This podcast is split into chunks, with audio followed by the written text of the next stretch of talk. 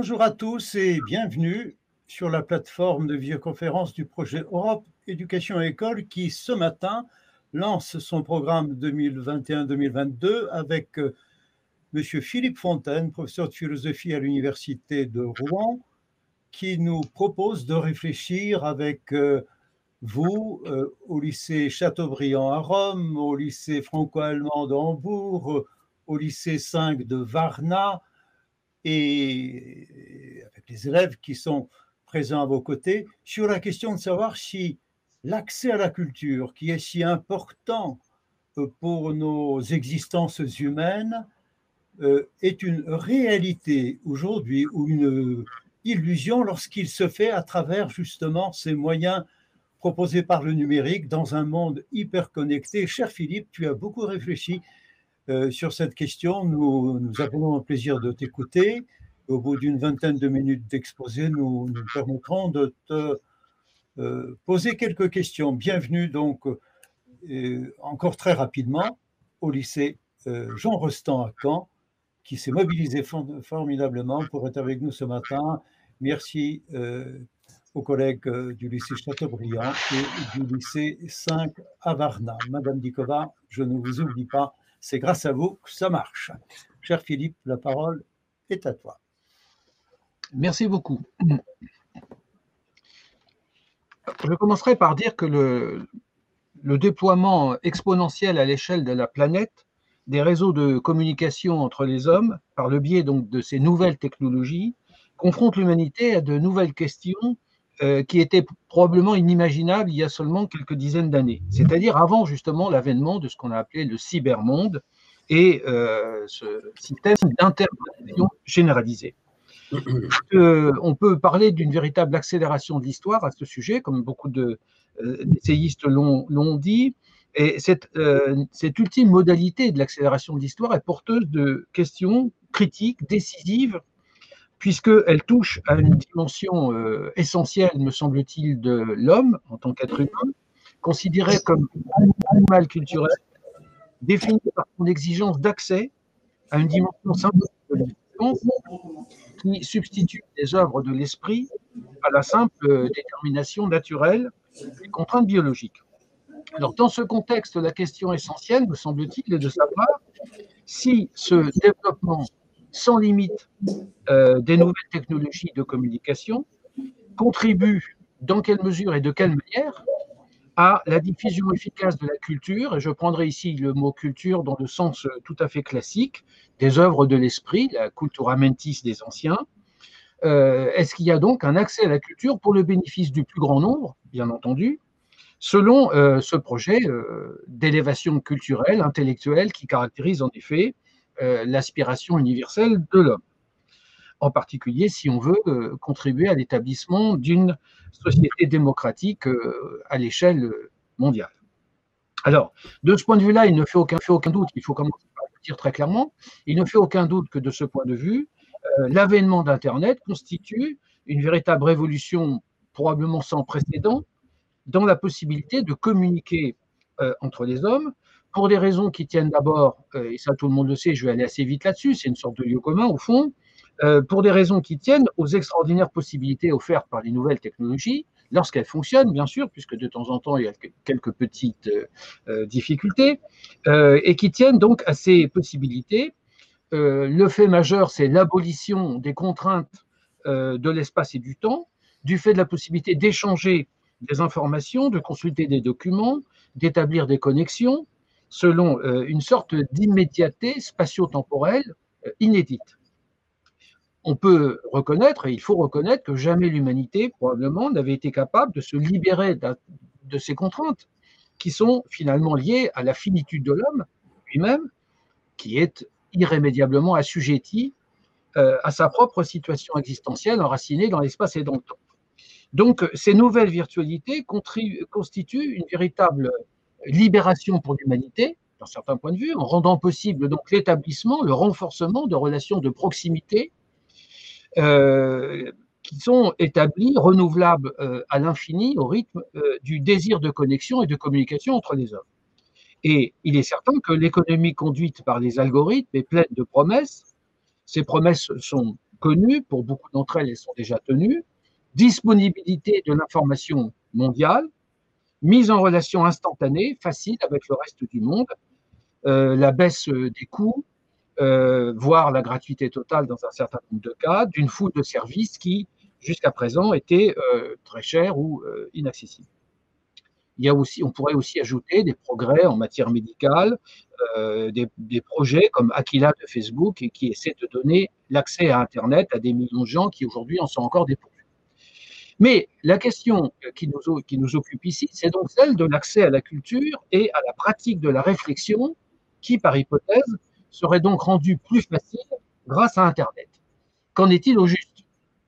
Euh, Autrement dit, c'est le potentiel didactique d'Internet qu'il conviendrait d'interroger, euh, car après tout, euh, au-delà des côtés extrêmement positifs d'Internet que je viens d'énumérer, on peut tout de même se poser un certain nombre de questions euh, décisives et un peu plus critiques. Je, prendrai ici, euh, euh, un peu par provocation d'ailleurs, une formule qui a été, qui n'est pas moi, qui est, que j'ai trouvé dans un livre extrêmement intéressant du neuroscientifique Michel Desmurger, qui dit dans un ouvrage ceci, certes, la toile renferme en théorie tous les savoirs du monde, mais dans le même temps, elle contient aussi malheureusement toutes les absurdités de l'univers.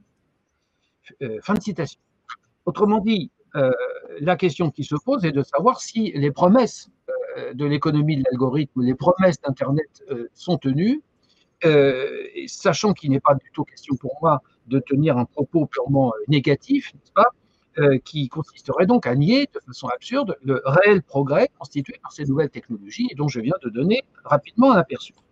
Je crois quand même que ce bilan doit être éclairé, relativisé, parce que les difficultés existent bel et bien. Je voudrais donc essayer de pointer, de lister en quelque sorte un certain nombre de ces difficultés, pour ne pas dire peut-être parfois de ces périls auxquels nous expose cette hyperconnexion généralisée du monde d'aujourd'hui. Alors, dans cette perspective, une première difficulté apparaît qui est liée justement à l'utilisation potentielle, je dirais, de la quantité phénoménal d'informations et de données qu'Internet met à notre disposition. Euh, autrement dit, euh, je me demande si le paradoxe ici n'est pas que l'avantage du net pourrait être aussi son inconvénient majeur. Autrement dit, est-ce que son abondance ne constitue pas, sauf facto, l'obstacle principal à son utilisation efficace? Euh, En effet, l'océan d'informations que Internet contient est utilisable. C'est une première difficulté, à mon avis, très importante que je voudrais pointer ici. Cet océan d'informations n'est utilisable qu'au regard d'un utilisateur éclairé. Pour le sujet qu'on pourrait qualifier de, naïf, euh, la difficulté est extrêmement importante. Il ne peut pas y avoir de, compréhension factuelle, il ne peut pas y avoir d'esprit critique, d'aptitude à la hiérarchisation des données ou de pouvoir de synthèse qui sont nécessaires à l'utilisation des données qu'on trouve sur Internet, sans, euh, sans une sorte de, de maîtrise disciplinaire euh, aiguë. Autrement dit, dans ces matières, c'est-à-dire dans les matières, dans, dans, toutes les informations dont nous disposons sur Internet, les compétences, j'allais dire, générales n'existent pas. C'est-à-dire personne n'est capable de maîtriser l'ensemble des compétences qui seraient nécessaires à utiliser de façon intelligente la, la quantité phénoménale d'informations que l'on trouve sur Internet. Autrement dit, euh, on peut parler ici d'une sorte de, condition euh, sine qua non, une sorte de soumission de la compréhension que nous pouvons avoir par rapport à ces informations, euh, au savoir internalisé disponible, c'est-à-dire des savoirs que nous possédons et qui constituent euh, justement bah, notre culture, qui constituent euh, l'ensemble des compétences, des connaissances, des expertises, des savoirs, etc., que nous, que nous, que nous possédons et, et, qui est absolument indispensable si nous voulons, qui sont absolument indispensables, pardon, si nous voulons utiliser intelligemment les données d'Internet. Autrement dit, l'incroyable quantité de données mises en ligne sur Internet pourrait bien constituer une sorte de miroir aux alouettes, une sorte de leurre, euh, si précisément euh, la personne qui va sur Internet n'a pas fait l'effort préalable de se doter, en quelque sorte, euh, de cette culture, de cette compétence générale et en particulier disciplinaire sur laquelle je reviendrai. On pourrait considérer d'ailleurs, mais je vais y revenir tout à l'heure si j'en ai le temps, que cette, abondance qui est constamment mise au crédit de la toile puisque c'est quand même l'argument majeur qu'en général on porte au crédit d'Internet, n'est-ce pas C'est cette abondance, c'est le fait que tout le savoir du monde, encore une fois, est sur Internet. Sauf que cette abondance qui est mise au crédit de la toile euh, n'est peut-être que le résultat d'un processus euh, ou d'un phénomène quasi idéologique qui est celui de euh, finalement légalisation des contenus, c'est-à-dire tous les contenus sont mis à peu près à égalité, sont considérés comme tels, ça c'est un point important, je vais essayer d'y revenir aussi, au motif de la liberté d'expression et de l'égale condition des contributeurs du web, c'est-à-dire de ceux qui déposent un certain nombre de contenus sur le web. Donc, euh, ce premier point me permet de passer à un deuxième point qui constitue à mes yeux une deuxième difficulté, en l'occurrence, c'est-à-dire que, euh, contrairement à ce qui se passe sur Internet, il faudrait, me semble-t-il, revenir à la nécessité euh, de reconnaître une sorte de hiérarchie des savoirs qui s'oppose ainsi à ce que le, sociologue Gérald Bronner appelle la dérégulation du marché cognitif, c'est-à-dire le fait que euh, n'y a plus de, règles de, distinction, de hiérarchisation des savoirs, tout du moins tels qu'ils sont déposés euh, sur Internet.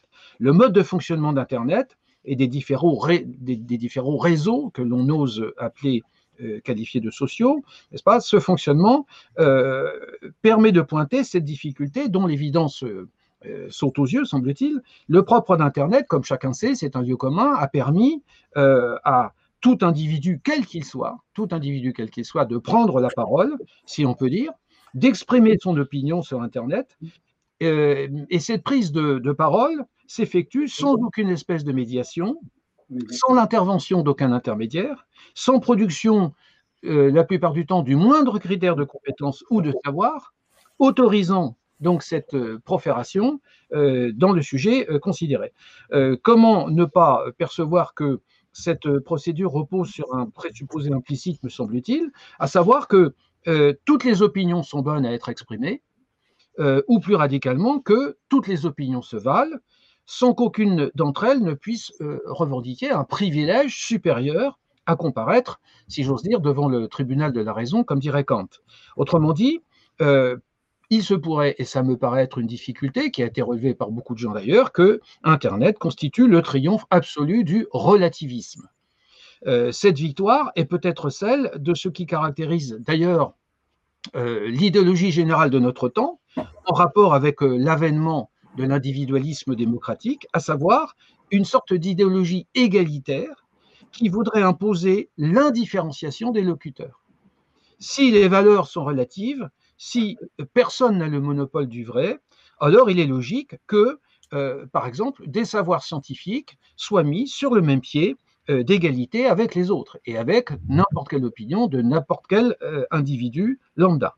C'est-à-dire les opinions, les rumeurs, voire, bien entendu, les délires en tout genre. Donc, en abolissant la hiérarchie entre les hommes, pour en finir avec l'ancienne société de classe, n'est-ce pas, avec euh, tout ce qui caractérisait l'ancien régime, eh bien, nous avons aboli peut-être la hiérarchie des savoirs et des expertises.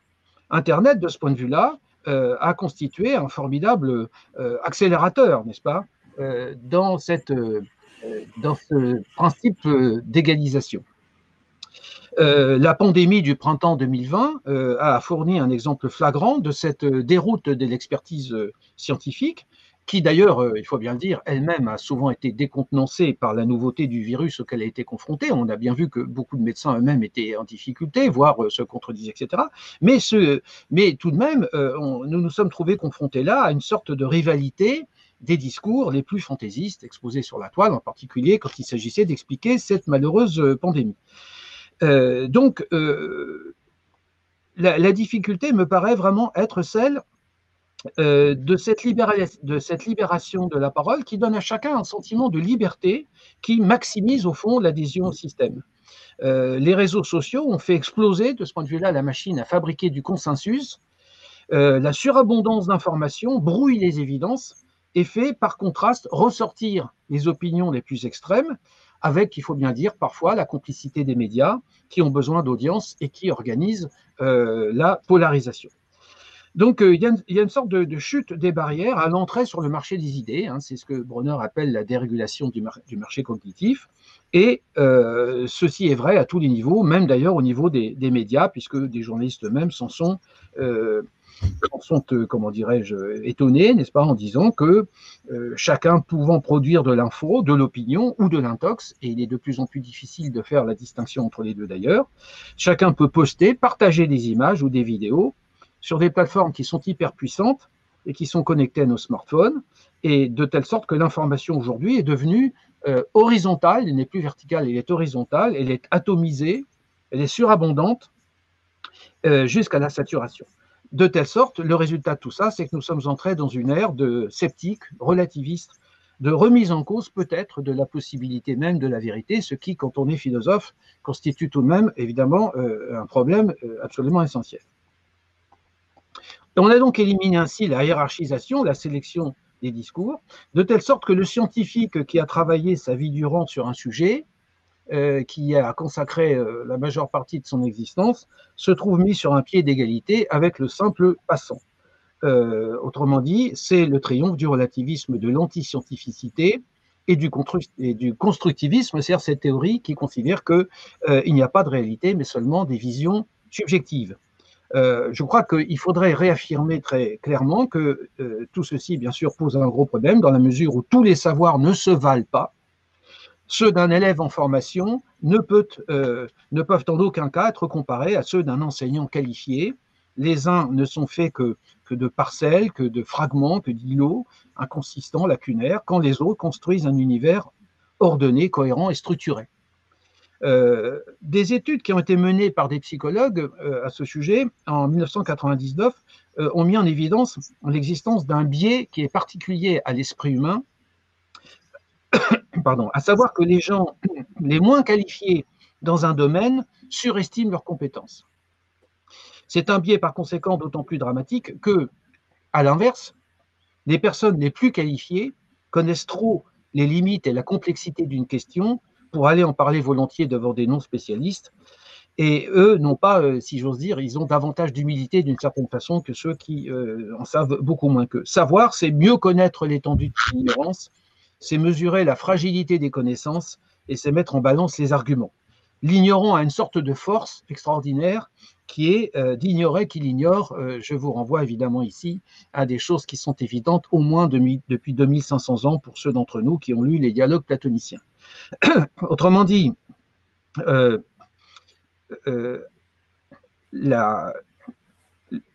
enfin, comment s'étonner que le simple accès libre à tous les contenus d'Internet ne suffise pas automatiquement à entraîner, donc, pour revenir directement à mon sujet, bien sûr, à euh, contribuer à une élévation globale du niveau intellectuel et du capital culturel euh, de ses adeptes.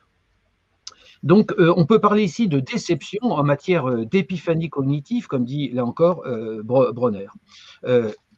je passe sur le fait que le savoir, euh, il y a une difficulté qui est probablement liée à l'idéologie de notre temps, car euh, ceux d'entre nous qui ont un certain âge et qui ont consacré leur vie à l'étude savent bien que euh, le savoir était autrefois difficile à il était niché dans les anfractuosités des bibliothèques, si je puis dire, et il s'arrachait à la suite d'un combat extrêmement douloureux contre des pages difficiles, austères, euh, ce savoir, il était construit pendant toute sa vie, n'est-ce pas? Il était extirpé mot après mot, conservé comme un trésor dans le coffre-fort de, sa mémoire.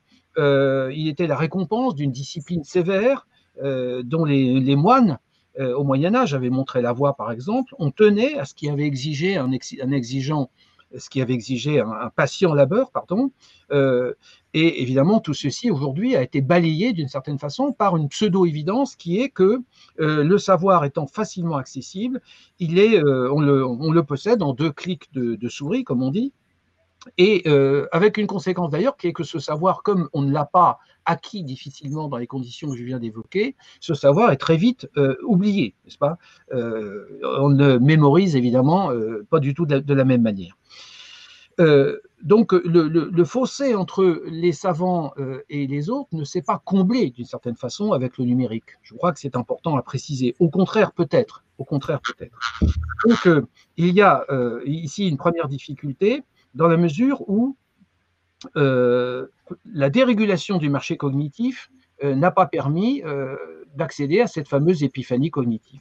J'ajouterai encore un point, je ne sais pas si je dois m'arrêter, peut-être encore ai-je un peu de temps la substitution, une autre difficulté sur laquelle je reviendrai si j'en ai le temps, c'est la substitution des émotions, des affects sur, euh, euh, dans, l'utilisation que nous faisons d'Internet la plupart du temps par rapport à euh, l'empire de la raison. et c'est une difficulté évidemment, puisque du coup, cet empire de la raison se trouve d'autant plus limité dans sa possibilité du fait même que aujourd'hui, ce qui domine, et on le voit bien notamment sur les réseaux sociaux, c'est euh, un certain nombre de passions négatives, de passions tristes, n'est-ce pas, comme dirait Spinoza, c'est-à-dire par exemple la peur, la haine, euh, le, pathos sous toutes ses formes, autant d'affects qui, bien entendu, euh, laissent de moins en moins de place à la raison. Alors, je, propose encore un troisième point, une troisième difficulté, avant peut-être de m'arrêter parce que je vois que le temps tourne très vite. Euh, qui est que une autre difficulté, me semble-t-il, de la relation que nous avons avec Internet en matière, dans notre désir euh, d'acquisition du savoir ou de la culture, c'est que précisément, euh, nous n'avons pas devant nous un être humain en chair et en os, mais nous avons une, machine, nous avons un écran d'ordinateur, ce qui est d'ailleurs notre cas à tous en ce moment même. Et donc, je voudrais au moins pointer, avant de pouvoir peut-être le développer en détail, ce point, qui est la nécessaire médiation, me semble-t-il, d'un être humain euh, en chair et en os, et en particulier pour tout ce qui concerne euh, l'enseignement, pour tout ce qui concerne l'éducation. Je prends ici aussi bien l'éducation qui est celle que des parents essaient de donner à leurs enfants, que l'éducation au sens de l'instruction qu'en principe un élève est susceptible de recevoir au sein de ce qu'on appelle le système éducatif. Car là, on peut montrer, je n'aurai probablement pas le temps de montrer en détail, mais beaucoup de, euh, à la fois de philosophes, de sociologues, mais aussi d'ailleurs de neuroscientifiques, ce qui est très intéressant. il y a énormément d'études qui sont menées à ce sujet montre que la relation que nous avons quand nous sommes en situation d'étudier, d'apprendre quelque chose, la relation que nous avons avec un être humain, avec un professeur, avec un enseignant, n'est pas du tout la même que la relation que nous avons avec une machine. Et les conséquences sur l'acquisition du savoir sont extraordinairement différentes.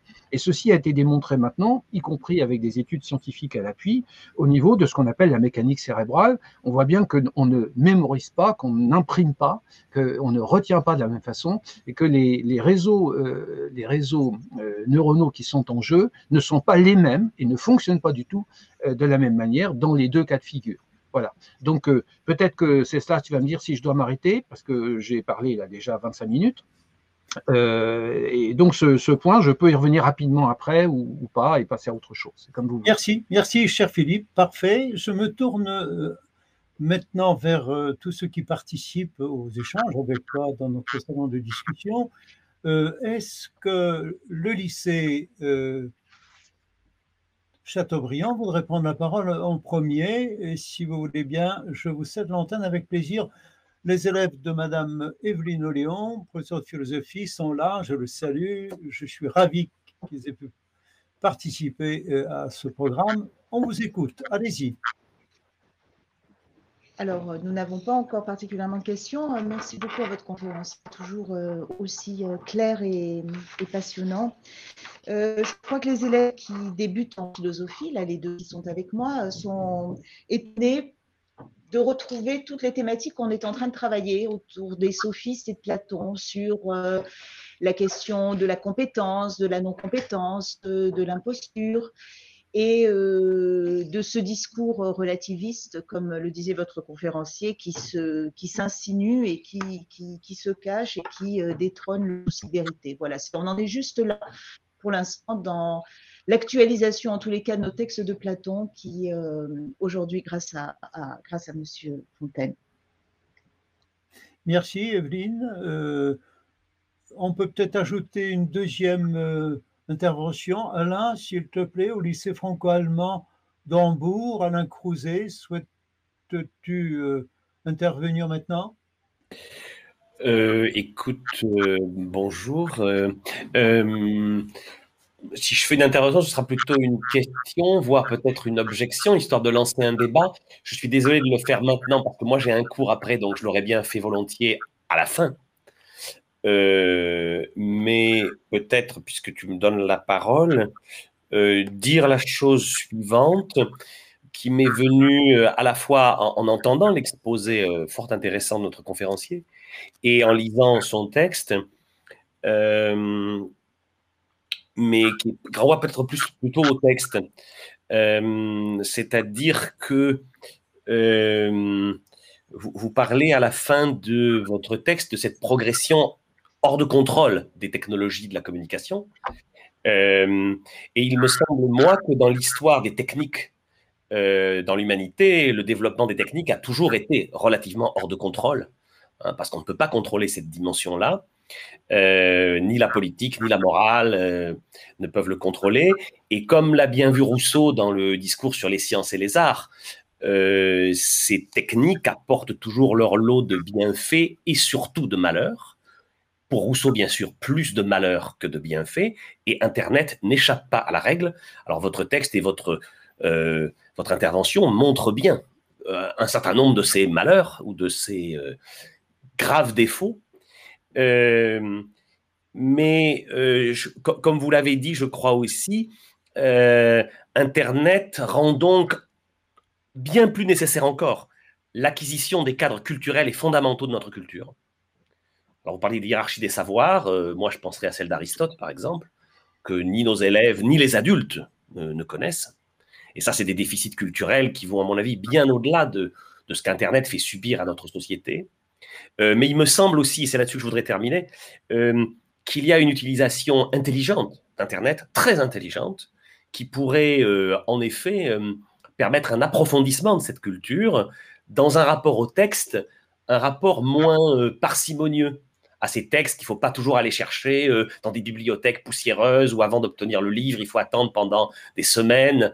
là, les choses sont directement utilisables. Et si on a ça, c'est là, je dirais, c'est l'hypothèse positive, optimiste. Si on a ces cadres et qu'on a Internet, l'approfondissement que nous pourrions promouvoir de cette culture, de, ces savoirs, euh, serait, elle, prodigieuse. Bien sûr, comme vous l'avez dit, euh, il y a beaucoup de gens qui risquent de rester euh, au bord de la route. Voilà. Merci. Philippe, veux-tu revenir un peu sur ces... Non, non, je, je, n'ai rien à ajouter. Je, suis entièrement d'accord avec ce que M. Crouzet vient de dire. Nous sommes tout à fait d'accord là-dessus. Euh, simplement, ça, ça, ça permet d'insister, en effet, sur la, la, nécessité. Alors après, peut-être que le problème euh, se trouve rejeté du côté, je ne sais pas moi, de, de l'éducation, de, euh, de l'éducation nationale, enfin de, de l'accès du plus grand nombre à l'éducation. je, je crois que Bon, euh, sans faire de polémique, il faudrait aussi revenir sur un certain nombre de réformes que le système scolaire de l'éducation nationale dans un pays comme le nôtre a subi depuis quelques décennies maintenant, et dont on sait que certaines d'entre elles ont été tout à fait désastreuses, et n'ont pas non plus entraîné, et là c'est pas Internet qui est responsable, en effet, euh, n'ont pas entraîné cette fameuse épiphanie cognitive, comme dirait Bronner. Donc je suis d'accord qu'il faudrait faire porter l'effort maximum sur, euh, sur l'accès à la culture, mais avant d'aller sur Internet, que nous donnions à nos jeunes élèves de, depuis le, primaire jusqu'à l'université, euh, la, véritable culture à laquelle ils ont droit et, qui leur permettra de disposer des cadres culturels dont parle très bien M. Euh, Crouzet et qui, en effet, je suis d'accord, sont tout à fait indispensables, sont la condition sine qua non pour une utilisation intelligente d'Internet. Loin de moi l'idée de, de, dire qu'il n'y a pas d'utilisation intelligente d'Internet, n'est-ce pas bien entendu. Mais simplement, j'ai voulu insister sur le fait qu'il y a un certain nombre de conditions préalables sans lesquelles cette, euh, cette, utilisation ne, peut pas se faire, malheureusement. Ce qui est dramatique, parce que c'est vrai que par ailleurs, oui, bien sûr, Internet est un outil extraordinaire. Tout à fait. Et qu'il y a des côtés euh, extrêmement positifs. La disponibilité totale de tous les savoirs, de tout le savoir du monde de manière extrêmement rapide, constitue sans aucun doute un aspect positif. Je ne dis pas le contraire. Mais la question, c'est qui aujourd'hui faisons un peu de, sociologie, de statistique, qui aujourd'hui est en mesure de faire cette utilisation, d'avoir cette utilisation très intelligente d'Internet. Je, je, ne sais pas, je n'ai pas fait d'études sociologiques ni de statistiques à ce sujet, mais je serais un peu inquiet quant, euh, quant aux résultats. Je pense que ça toucherait relativement peu de personnes. Merci beaucoup. Antoine Châtelet, cher collègue du lycée Jean-Pierre Vernant à Sèvres, merci d'être avec nous. oui, bonjour. Oui, bonjour à vous. Euh, au fond, moi, sur, ce sur quoi je réfléchis, c'est moins les effets, effectivement, de cette euh, euh, capacité à étendre le savoir via Internet qu'à la source. parce qu'en réalité, en tant qu'éducateur et professeur, moi je mets en garde étudiants et élèves quant à la source, euh, au sens de quelles sont les personnes, euh, quels sont les GAFA pour ne pas les nommer, qui proposent des plateformes et qui au fond nous surveillent et fait que le savoir est devenu un savoir de l'obéissance. Et je me pose la question de savoir si cette égalisation des contenus en réalité euh, n'est pas une abolition de la singularité de la culture. Euh, tout simplement parce qu'elle euh, est normée, elle est lissée par le fait qu'on devient moins des citoyens que des clients. Et ça m'embête, moi, cette histoire de cette culture clientélisme qui fait de nous, euh, qui fait de nous des acheteurs et non pas des gens qui votons. Comment vous réagissez, Philippe, à cette idée? Et les autres d'ailleurs. Merci beaucoup. Euh, je suis entièrement d'accord avec euh, ce que vous venez de dire, évidemment, et euh, je crois qu'en effet, bon, ça fait partie des choses que je pourrais développer davantage. Je ne pense pas que j'en aurai le temps aujourd'hui, mais effectivement, il faudrait voir en effet quels sont les opérateurs, les fameux GAFA dont vous parlez, et quelle est, quelle est la, politique que ces, que ces GAFA mènent aujourd'hui. Et, le pouvoir, c'est aussi un aspect du problème, c'est le pouvoir exorbitant de ces GAFA sur nos vies. Il n'y a pas seulement, bon, il y a Internet par intermédiaire des, écrans d'ordinateur. Il y a aussi euh, la présence euh, d'Internet sur les, sur les smartphones, enfin, etc. Euh, l'extraordinaire pouvoir que ces GAFA ont obtenu maintenant sur nos vies, au point qu'on voit bien aujourd'hui, il suffit de regarder autour de soi, il suffit de sortir dans la rue, de regarder le comportement de nos contemporains. Je veux dire, ils ont tous un, smartphone greffé au bout, de, au bout de la main et ils y consacrent un temps absolument phénoménal. Il y a des études j'ai plein de documents là-dessus, j'ai un peu regardé les choses. Il y a des études qui ont été menées et qui s'amusent par exemple à comptabiliser le temps que nous passons dans la journée à regarder sans arrêt notre, notre smartphone, à vérifier qu'il n'y a pas une information extraordinairement importante qui vient de tomber.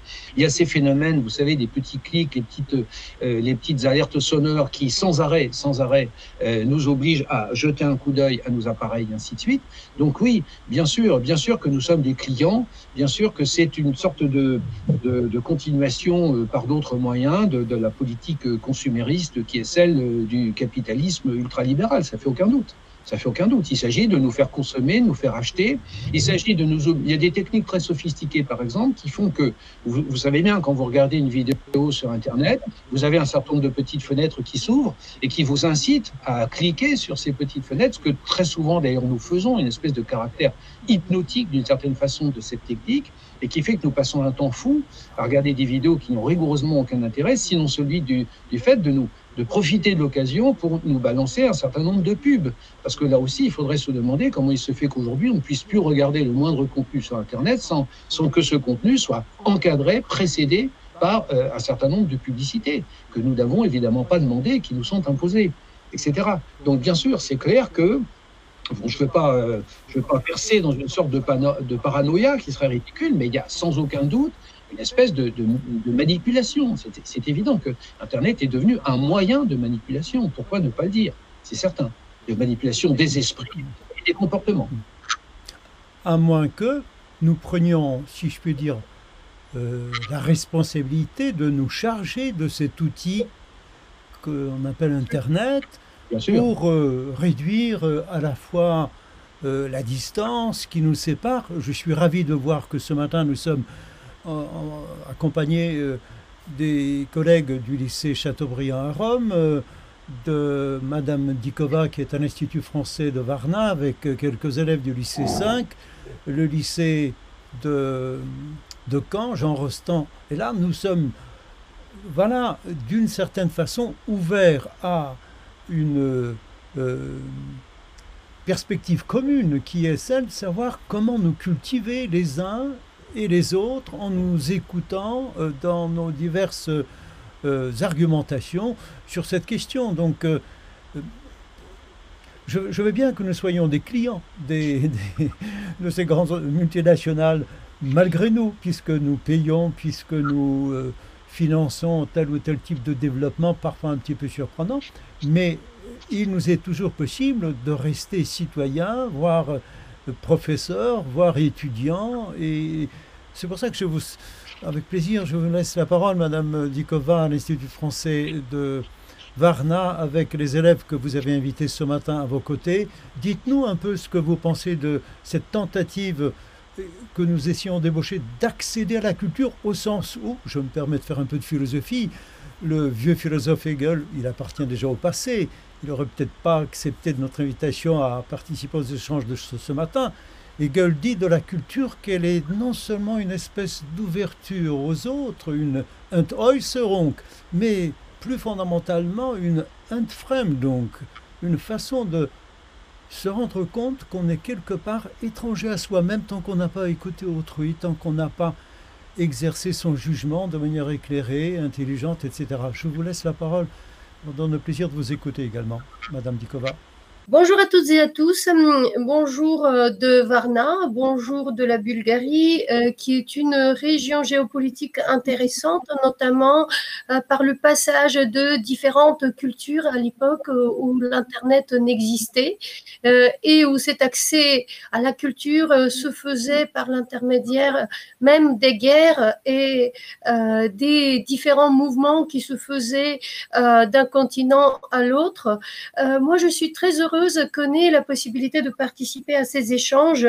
Euh, et c'est pourquoi euh, je considère qu'en vous que l'Internet euh, est plutôt un outil qui pour moi a plus d'avantages que d'inconvénients dans la mesure où nous sommes des êtres disciplinés et pouvons nous contrôler et c'est peut-être une culture à développer à l'école, l'école qui pourrait servir de contre-pouvoir, donc qui pourrait permettre à éviter euh, les effets négatifs d'Internet et qui pourrait former euh, une culture euh, permettant de ne se servir que euh, des côtés, euh, de ces côtés positifs.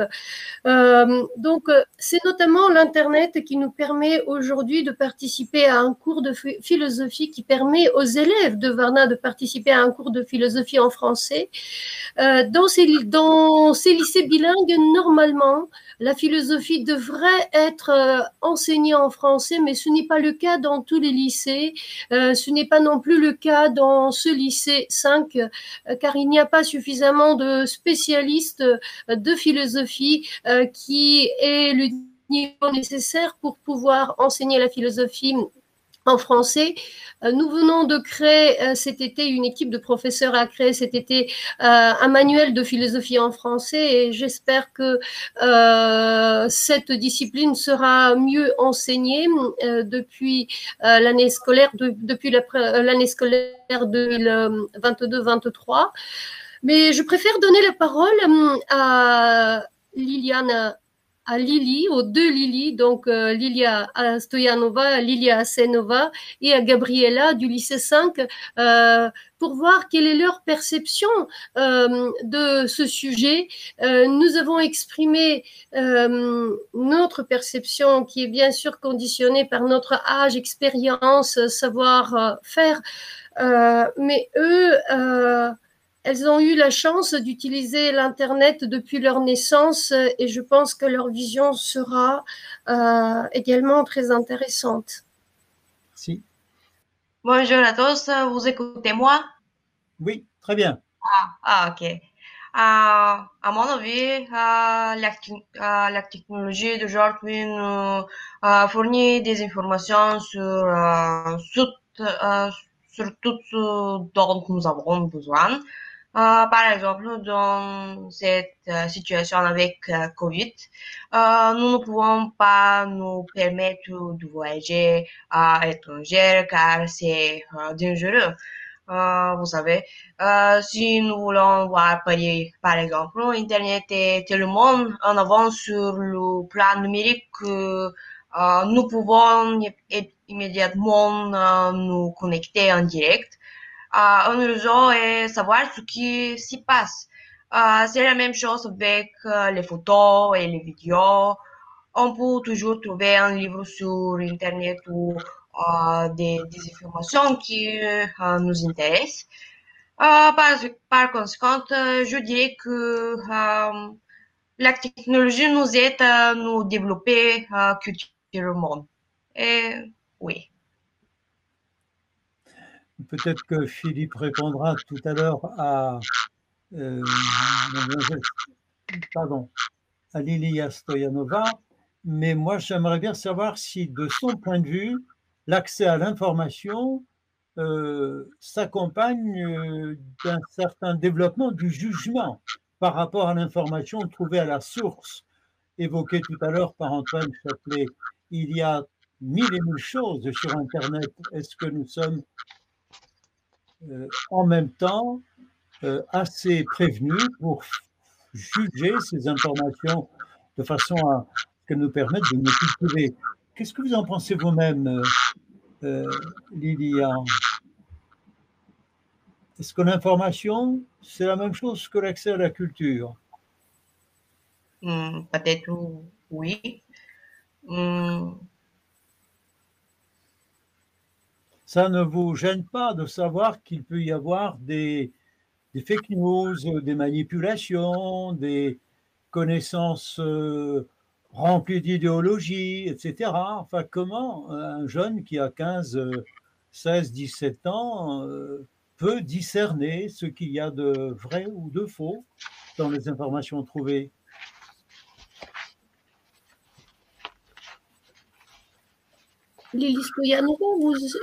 Assez nova. L'une de vos trois. Sinon, peut-être que Gabriela, s'il vous plaît, j'ai l'impression que. Pardon, excusez-moi. Est-ce que vous avez une opinion là-dessus?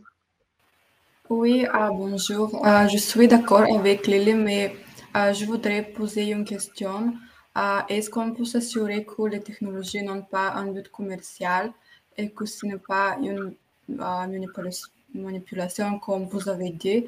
Parce que, par exemple, quand, quand, on vit des images sur Internet des destinations, on est attrapé d'eux et en conséquence, on a envie de les visiter. Et c'est la même chose avec la musique. Euh, L'écoute de la musique ne fait pas plus lorsqu'il est possible dans l'instant de rechercher et de découvrir les artistes et leur création et d'acheter ses albums favoris et aussi les commenter et les recommander aux gens. Est-ce que c'est une manipulation? Merci, euh, Gabriela. Cher Philippe, est-ce qu'on peut récapituler un peu ces remarques et terminer la première partie de notre programme d'ici 2-3 minutes? On fera une petite pause de 30 secondes pour passer à la deuxième partie. Oui, euh, ça, peut être très rapide en effet. Euh, il y a, deux, remarques sur les deux questions précédentes. La première, la première c'est que, en effet, la disponibilité de l'information, la, disponibilité, accès facile à l'information ne veut pas dire compréhension de l'information. Donc euh, ça, c'est un point qui évidemment doit être euh, approfondi. Ce n'est pas parce qu'on peut accéder facilement à, une information que on comprend cette information, qu'on va être capable de l'utiliser et qu'elle correspond à une véritable compréhension. Ça n'a rien à voir. Hein. La, facilité de l'accès ne signifie en, aucunement, euh, enfin aucunement ou en aucune façon qu'on va être capable de, comprendre, d'intérioriser et, de, se cultiver avec cette information. On, a l'information sous les yeux, mais la question est de savoir qu'est-ce qu'on en fait. Est-ce qu'est-ce qu'on en comprend? Et puis, comme l'a très tout à l'heure M. Châtelet, quelle est la source de cette information? C'est aussi une question sur laquelle il faut sans arrêt revenir. Dire d'où elle vient, cette information? Puisqu'on a tout et n'importe quoi sur Internet.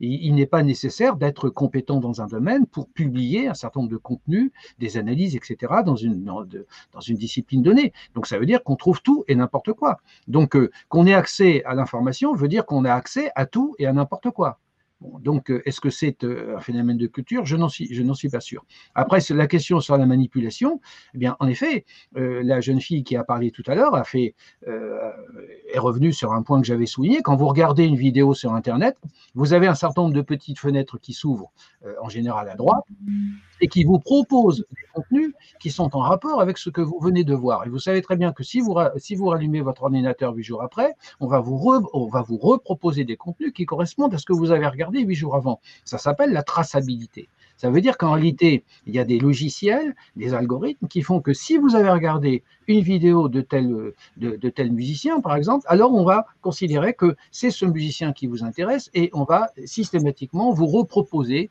des vidéos du même musicien. Ce qui veut dire que ce qui ne serait pas gênant forcément en soi, si ce n'est que ça veut dire quand même que nous sommes bien, bien, euh, bien suivis à la trace, si je puis dire, lorsque nous allons chercher des informations sur Internet, premièrement, et deuxièmement, que, ces traces sont enregistrées, il s'agirait de savoir ce que, ce, que les, ce que les GAFA effectivement en font, et puis ça veut dire aussi que le risque qu'il y a derrière ça, c'est que nous risquons d'être enfermés de plus en plus par ce genre de procédure, parce que certains sociologues appellent des bulles cognitives, c'est-à-dire que finalement, on considère que bien c'est ça qui vous intéresse, donc on va vous en enfiler un maximum, c'est pas la peine d'aller chercher autre chose, et donc on cherche à vous enfermer, à vous enferrer en quelque sorte de plus en plus dans un certain nombre de contenus, alors qu'après tout, vous pouvez très bien aller voir autre chose et ne pas euh, accepter d'être enfermé dans quelque chose que vous êtes allé voir une fois, mais qui ne correspond pas forcément euh, à ce que vous êtes. Euh, si j'avais le temps, je développerais une notion très inquiétante, par exemple, qui est la notion de profil? Hein, c'est-à-dire qu'aujourd'hui, nous ne sommes pas des citoyens, comme dirait M. Châtelet, nous ne sommes pas, comment dirais-je, des, euh, nous ne sommes pas des, êtres humains, nous sommes des profils. Qu'est-ce que ça signifie qu'on substitue la notion de profil à la notion de personne, à la notion de singularité absolue de la subjectivité humaine? Et qui, qu'est-ce qui subsiste de cette singularité absolue quand nous devenons ce qu'on appelle des profils? Et quel est l'intérêt de substituer à la personne humaine un profil? Moi, je pose la question. Merci beaucoup, cher Philippe. Merci euh, aux uns et aux autres euh, d'avoir pris euh, la parole, d'avoir apporté votre propre éclairage sur cette question. Nous arrivons au terme de la première partie de notre programme de ce matin. je vous signale qu'il sera disponible en vidéo d'ici 24 heures et également en podcast sur plusieurs plateformes. Je remercie beaucoup euh, Jean-Luc euh, Gaffard qui en assure la diffusion en direct et après un instant de pause, nous reprendrons la suite. Merci, à tout de suite.